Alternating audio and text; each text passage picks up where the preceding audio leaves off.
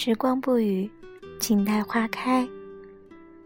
欢迎来到 FM 一二零五五三八空中约会。这里有我的梦，也有你内心的声音。我是 Magic。今天是端午节假期的最后一天，明天大家又要开始工作和学习。今晚给大家继续分享小鹏的日记，来自《背包十年》中的一篇短文。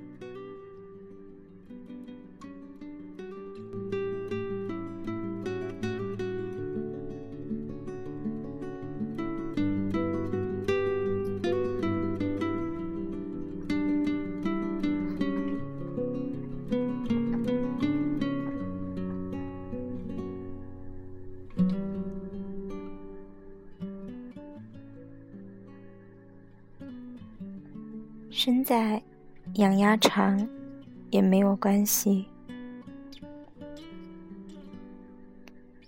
世界从不同角度望去，会有远近高低的不同。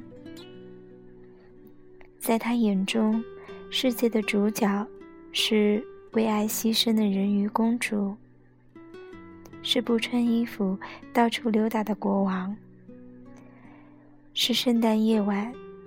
画亮火柴，等待奇迹发生的女孩。因为没赶上从哥本哈根开往德国汉堡的直达特快，不得不在一个叫做奥登塞的小城中转。小城延续了哥本哈根的建筑风格。紫红外墙搭配绿色尖顶，就像童话发生的场景。教堂是老城区里最高的建筑，街道干净宽阔，市民喜欢骑着自行车来来往往。翻开 LP，在。这座小城相当的文字里不足半页，人毫不吝惜的用去半页的一半，告诉旅行者，这里是安徒生的故乡。安徒生出生在一个并不富裕的鞋匠家庭，由于小城闭塞。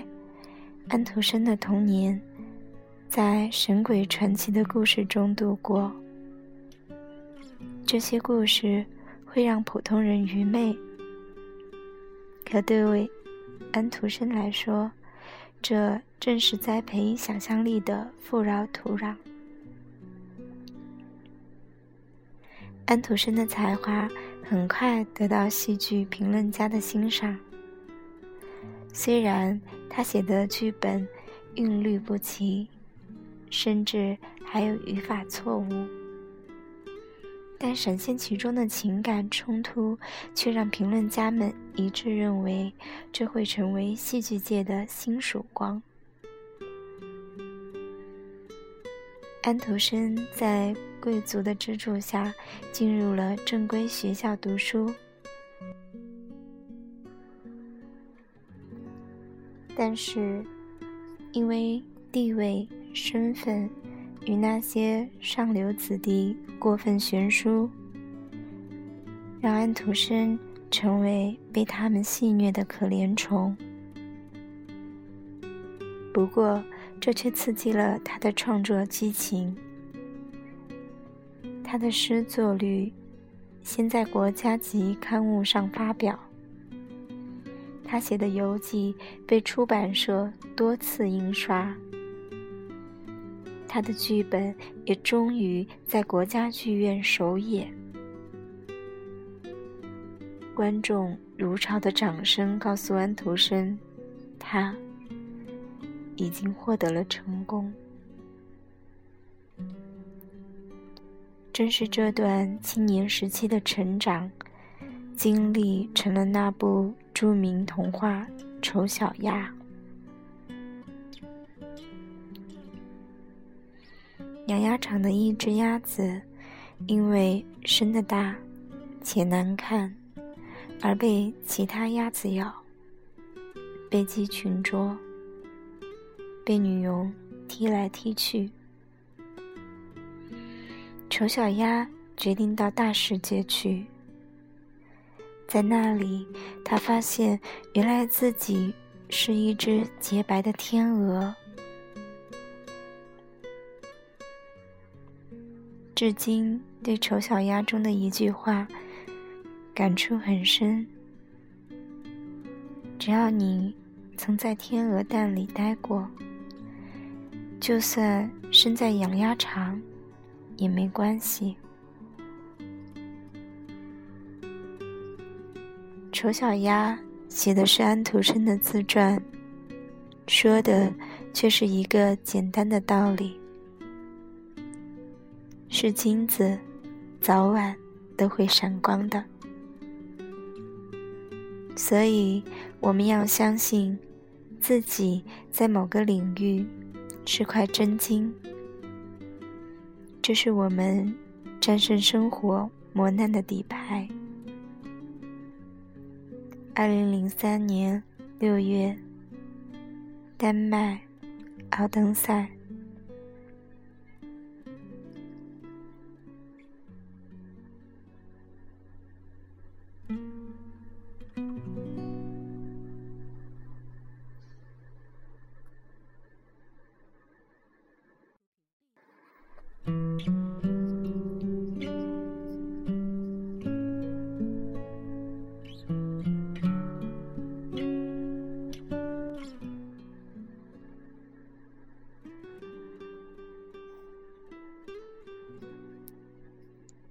文章分享完了，你有什么感触呢？欢迎评论留言，告诉我你的想法。